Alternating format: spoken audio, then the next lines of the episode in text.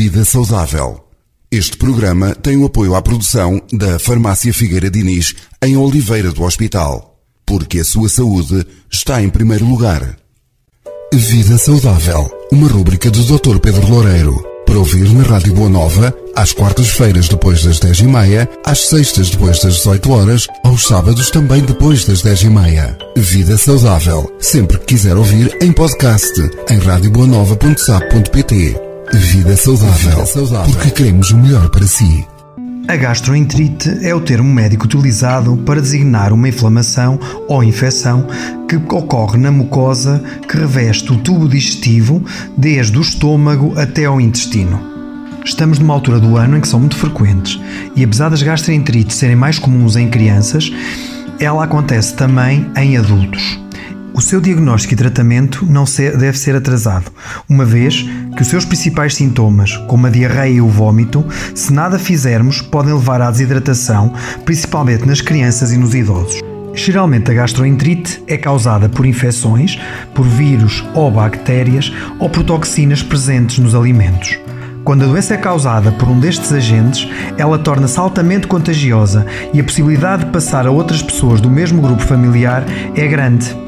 Por isso, recomenda-se que na prevenção seja feita uma boa lavagem das mãos e manter um bom padrão de higiene. Esta pode ainda ser causada por infecções provocadas por parasitas, como seja a giardia.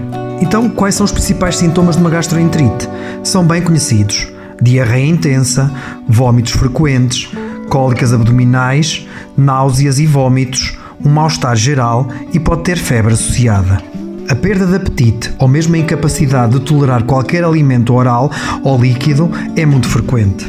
Nem sempre o tratamento da gastroenterite requer apoio médico ou ida a uma urgência.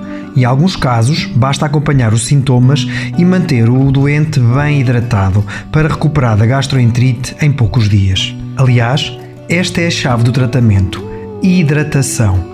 Mais do que alimentos, mais do que comer, é importante beber líquidos, tolerar líquidos. Então, como proceder com esta hidratação? Seja adulto ou criança, Lembre-se sempre que quando está num episódio de vômitos, o nosso estômago ganha memória deste reflexo de vomitar. E portanto, quanto mais alimentos, quanto mais líquidos oferecermos, mais este estômago vai continuar a vomitar. Daí ser importante fazer uma pausa e só depois reiniciar a chamada hidratação fracionada. Então, a seguir ao episódio de vômitos, faça uma pausa de pelo menos 30 minutos. Mesmo que a criança insista que quer beber líquidos, deixe repousar.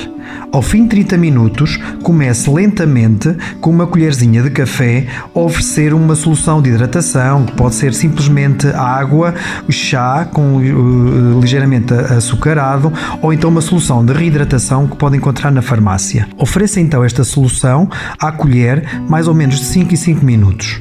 Ao fim de algum tempo, se estiver a tolerar, aumente a quantidade da colher, por exemplo, uma colher de sopa, e continue a oferecer de 5 em 5 minutos. Ao fim de ter tolerado, por exemplo, meio copo, deixe o estômago repousar mais um pouco. Evite ingerir grandes quantidades de líquidos de uma só vez. É preferível pequenas quantidades, bastas vezes, do que uma grande quantidade de uma só vez que pode ainda desencadear mais vômitos. Depois de estar a tolerar líquidos, passe então para algo mais seco, uma bolacha de água e sal, um pouco de pão, alguma coisa que o utente goste. Não insista com a alimentação, insista sim com a hidratação. Deixe ingerir alimentos que goste. Hoje em dia não se preconiza, por exemplo, a retirada do leite. Para a diarreia, também não tome medicamentos para parar a diarreia. A diarreia é um processo bom em que o organismo está a tentar eliminar a bactéria, o vírus ou a toxina que está a provocar a gastroenterite. Portanto, não devemos parar a diarreia. Pode ajudar sim tomar um probiótico ou simbiótico, consulte o seu médico ou farmacêutico lhe poderão dar a melhor opção, de forma a repovoar as boas bactérias que podem ajudar o intestino a recuperar.